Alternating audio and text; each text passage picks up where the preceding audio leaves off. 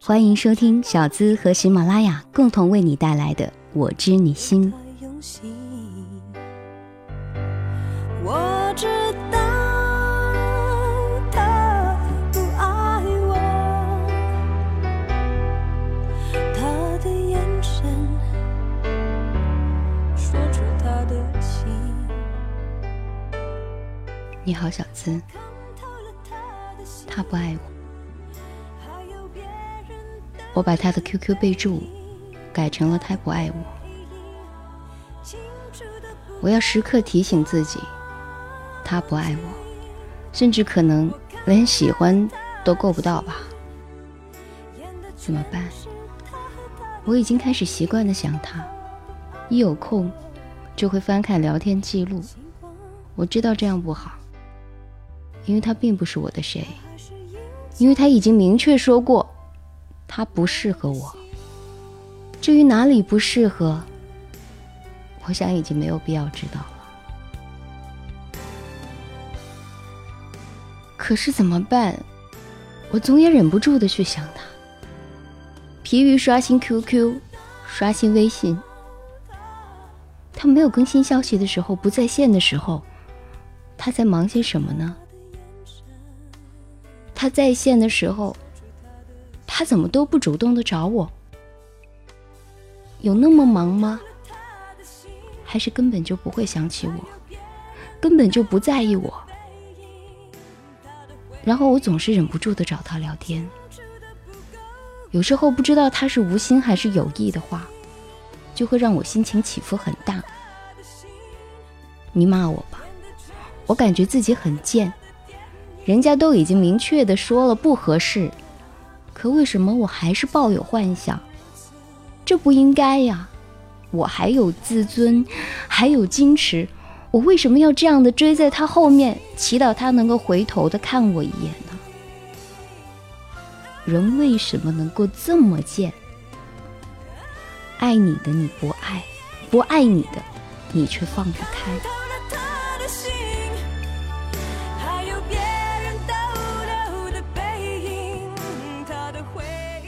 我跟你说，有一次他喝晕了，告诉我他喜欢上了一个女孩，可是那女孩不喜欢他。你说这世间是不是真他妈的残忍，真他妈的狗血？爱我的我不爱，我爱的人却爱别人，人家不稀罕他，这不狗血吗？八点档偶像剧的狗血剧情居然会出现在现实的生活当中，他真的一点儿也不顾及我的感受，即使知道我喜欢他，还是残忍的告诉我，他喜欢上了另外一个女孩。其实我想，告诉我也挺好呀，让我能够更加明白，自己跟他不可能。我回复他，你怎么知道他不喜欢你呢？不喜欢就努力让他喜欢你嘛。努力过了，才不会让自己后悔啊！我在鼓励他去追那个他口中喜欢上的女孩，心口不一嘛，那又能怎么样呢？小资，我并不是一个多主动的人，因为我不够自信，我不敢主动去追他。如果我敢跟他说我喜欢你，我追你好不好？那会不会不一样？可是我怕，怕我这一厢情愿会给他造成困扰，我怕我自己会变成一个死缠烂打的女人。我不要变成这样，我也没有那么廉价。你觉得自己不合适我，那好，我放开嘛，我不再等你了，我继续相亲。就像你说的，我叔叔会介绍更好的给我，总有一个能够跟我看对眼，是吧？你不稀罕我，我也不会死缠着你不放啊。最长的一次不联系，是在摊牌之后吧，其实也不到一个月，还是我先主动联系的他。我想，要是我没有主动联系他，要是摊牌之后心灰意冷，直接删掉他所有的联系方式，现在我是不是已经忘掉他了？可是我舍不得，我犯贱了。之后多数都是我主动的去找他聊，他主动的寥寥可数。主动多了，我总会想，下次你不先主动找我，我绝对不先找你。可是绝大多数，我都是忍不住先找了他。这一次我把备注改成了“他不爱我”，是不是就能够阻止我找你了呢？你不爱我，我也不想再犯贱，我不要再犯贱了，我不要再犯贱了。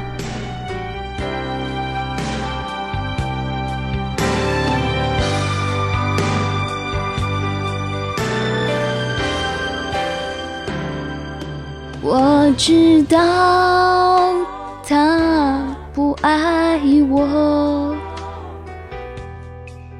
他的眼神说出他的心。我看透了他的心，还有别人逗留的背影，他的回忆。清楚的不够干净，我看到了他的心，演的全是他和他的电影。他不爱我，尽管如此，他还是赢走了我的心。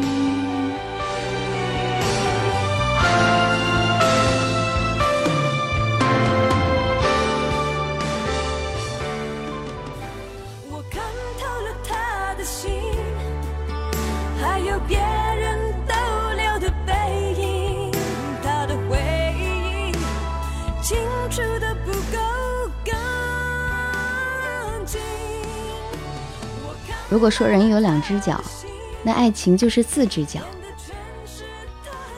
所以，当爱情要走的时候，任你怎么追，都追不回来。如果那个爱情与你无关，你又怎么能追得到呢？你爱他，他也爱你，这是人生最幸福的事情了。你不爱，对方也不爱了，虽然令人难过，但还是值得庆幸的。爱情里。最悲惨的莫过于，你爱他，他却不爱，或者说，你不爱了，想结束，对方却还在死缠烂打。当一个人无论什么原因决定不爱，心里压根儿就不爱，那就是不爱了。或许有些人会因为同情、愧疚、身体的习惯、社会的条件、对方的威胁。一时没有办法干干净净的结束一段感情，要断不断，勉强在一起。你觉得会有好结果吗？你不想接受现实，可现实就是这样，不是爆发周期性循环却无解的口角争吵，就是一方大献殷勤，渴望留住感情，另一方却骑驴找马。脸上却毫无表情。一般来说，无法挽回的爱情，之所以那么的难分干净，常常就是被分手的那一方，或者说想留住他的人，积极的捆住，无法想象没有恋人之后的样子，不肯放手，利用过往相处的美好回忆，不停的捆绑对方，让对方产生愧疚，造成怀念。与其说是爱对方、留念这段感情，不如说是你太爱自己，没有办法承受爱情的失败。前不久，不就还出了新闻，那个男的用刀挟持了他的前妻，就是这样一些些的男男女女，因为承受不了分手之痛，杀了对方，再结束掉自己的生命，就是被你应该爱我，你怎么能够不爱我呢？这样的观念给绑死了，走不出爱情消逝的痛。亲爱的，那其实不是爱，而是不甘心你自己过往的付出化为乌有，是因爱不成化为乌有。其实啊，还是你太过爱自己了。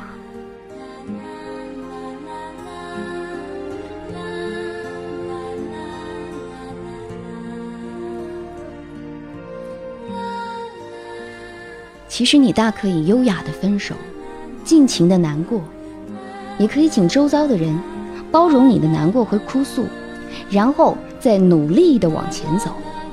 人生只要活下去，总会有好事发生，还会有下一段感情的邂逅。为爱自杀的那些人看似伟大，其实他只是从感情赛局里面提前退场而已。你就看那些领红牌退场的足球选手，连待在足球场看球赛的资格都没有。同样，因为爱而折磨自己的人，这些就如同退场的爱情选手，也将会失去爱人的资格。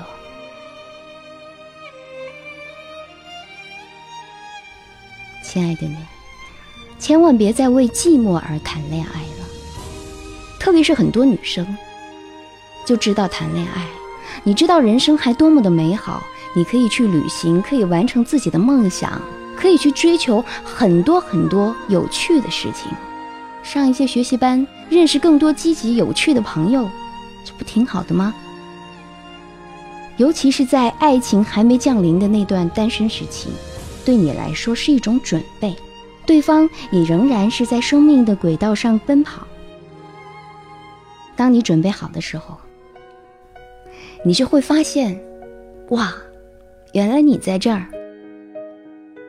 而且，时间真的是可以冲淡一切的，不是没有了谁，这个世界你就不能活了。只要生命还在，总有一天会再遇上爱情。在命运广场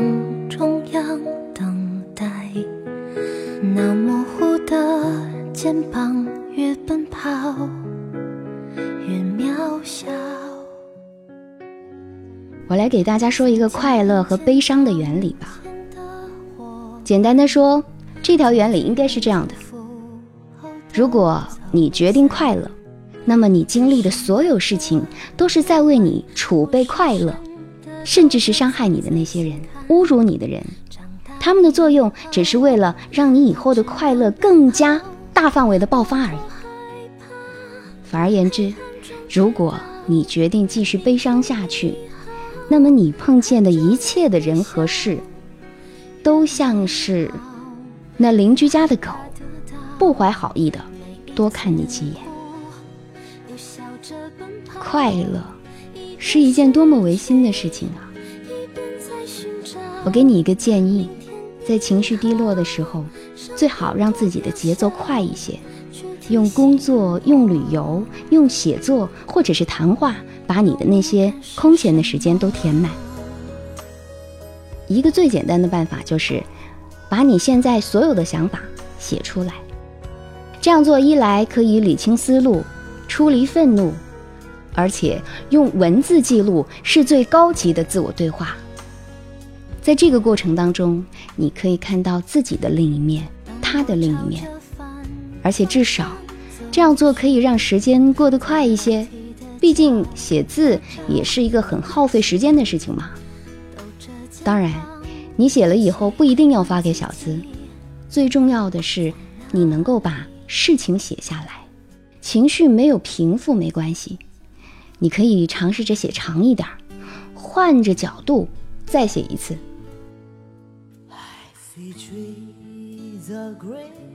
如果说，在你非常非常悲伤的时候，你试着只做一个决定，那这个决定就是在接下来的一周之内不做出任何决定，把时间一点一点的驱逐出去。你在这一周也可以多听听这首歌。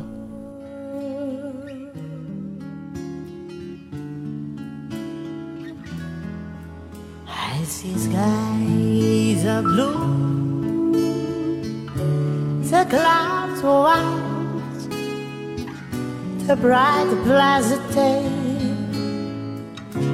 the dark, secret night. I think to myself, what a wonderful world.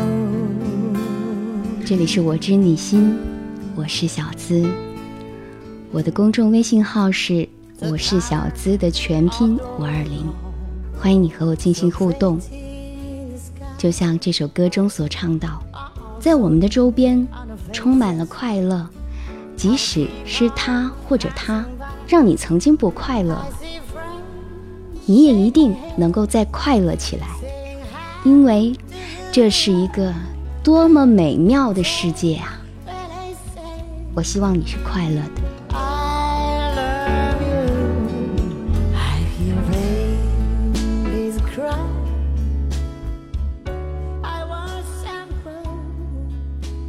那在今天的节目最后，我想邀请所有节目的听众和小资一起来帮帮这位朋友。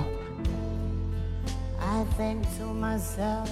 他说：“小资姐你好，我今年二十六岁，与相处两年多的男友已经定亲一年多，并怀孕四个多月了。